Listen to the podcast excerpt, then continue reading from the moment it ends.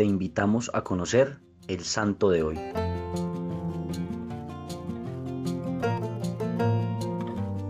Hoy conoceremos la historia del beato Tobías Borrás.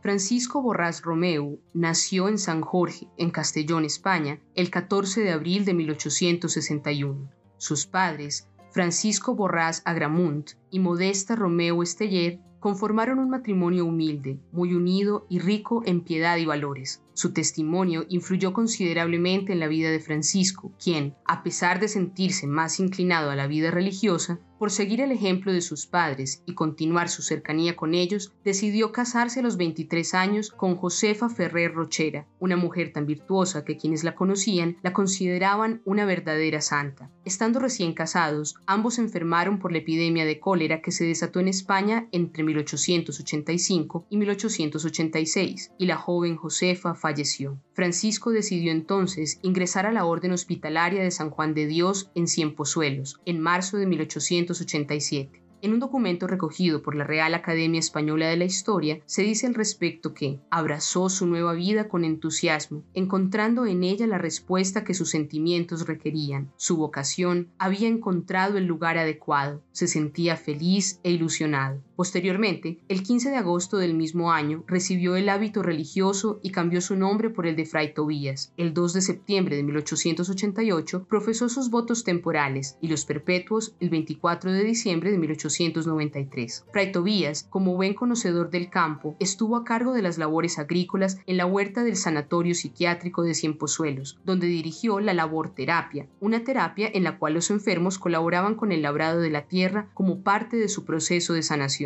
Estos le tomaron mucho afecto por el trato siempre sencillo y amable que recibían de él. Luego fue trasladado al Hospital para Epilépticos de la Casa de Carabanchel Alto, en donde realizó la misma labor. En 1904 estuvo destinado a trabajar en Granada por los niños pobres y huérfanos que padecían escrofulosis y enfermedades óseas, ganando allí también el cariño de la gente. El 7 de agosto de 1936, luego de haber estallado la Guerra Civil Española, sus hermanos de la comunidad de Cienpozuelos fueron arrestados por las fuerzas anticlericales republicanas. Fray Tobías se entregó voluntariamente para unirse a sus hermanos y acompañarlos para el mismo sufrimiento. Quedó documentado que, el Comité Rojo del Sanatorio, valorando las cualidades del hermano Tobías, le forzó cuanto pudo a quedarse llevando la dirección de cuanto se refería al campo, huertas, bodegas, etc., con toda clase de promesas, pero el buen hermano cerró los oídos a todos los halagos y escogió seguir a la comunidad. Estando preso en Madrid, mantuvo todo el tiempo la calma, con su mirada fija en el cielo, soportando con paciencia los sufrimientos del encierro. El 2 de noviembre fue puesto en libertad, posiblemente debido a su edad y